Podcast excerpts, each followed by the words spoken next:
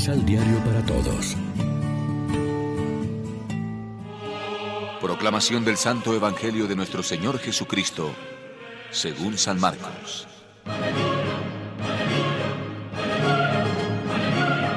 Volvieron a Jerusalén y cuando andaba por el templo, se le acercaron los jefes de los sacerdotes, los maestros de la ley y las autoridades judías, y le dijeron, ¿Con qué derecho has actuado en esta forma?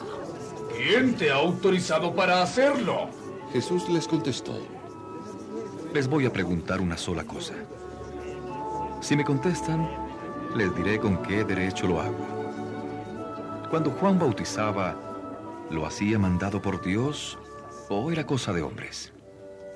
ellos comentaban entre sí, De- Si decimos que lo había mandado Dios, nos dirá, entonces, ¿por qué no le creyeron, no? Cierto, cierto. pero tampoco podían contestar ante el pueblo, Era cosa de hombres. ya que todos tenían a Juan por un verdadero profeta. Por eso respondieron a Jesús. No, no, sabemos. No, no.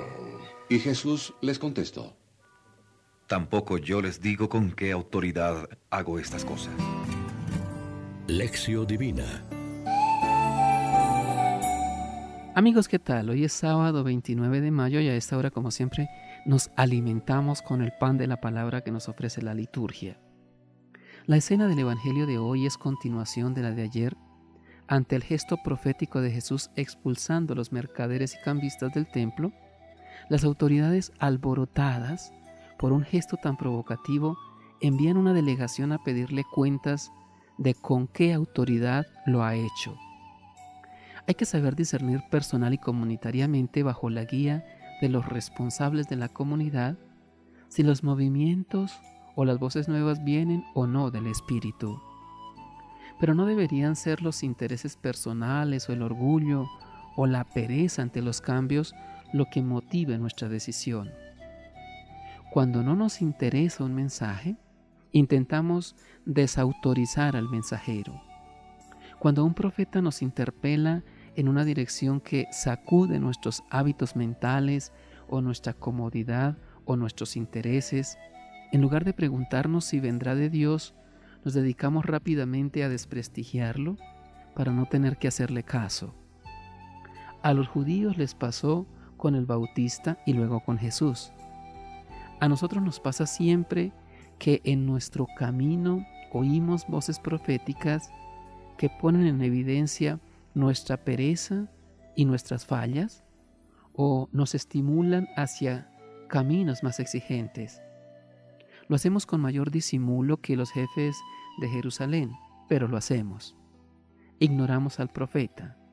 No nos damos por enterados de lo que Dios nos estaba queriendo decir. Luego, no nos quejemos de la obstinación de los judíos.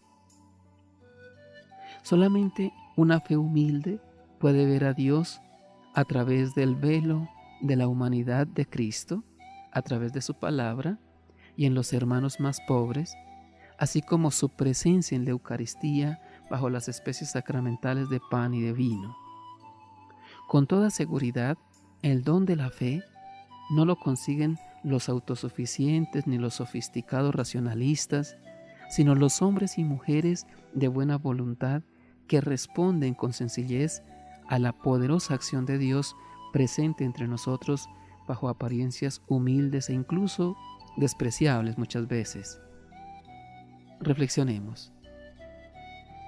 Los jefes que interpelan a Jesús llenos de autoridad y sabiduría rechazan ya de entrada toda explicación que les vaya a dar. ¿Qué actitud asumimos nosotros frente a la palabra de Dios? ¿Nos dejamos interpelar por ella? Oremos juntos.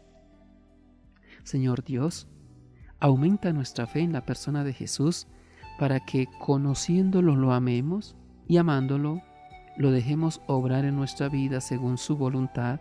Amén. María, Reina de los Apóstoles, ruega por nosotros.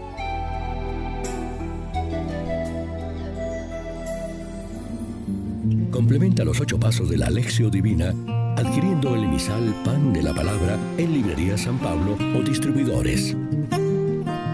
Más información www.sanpablo.co.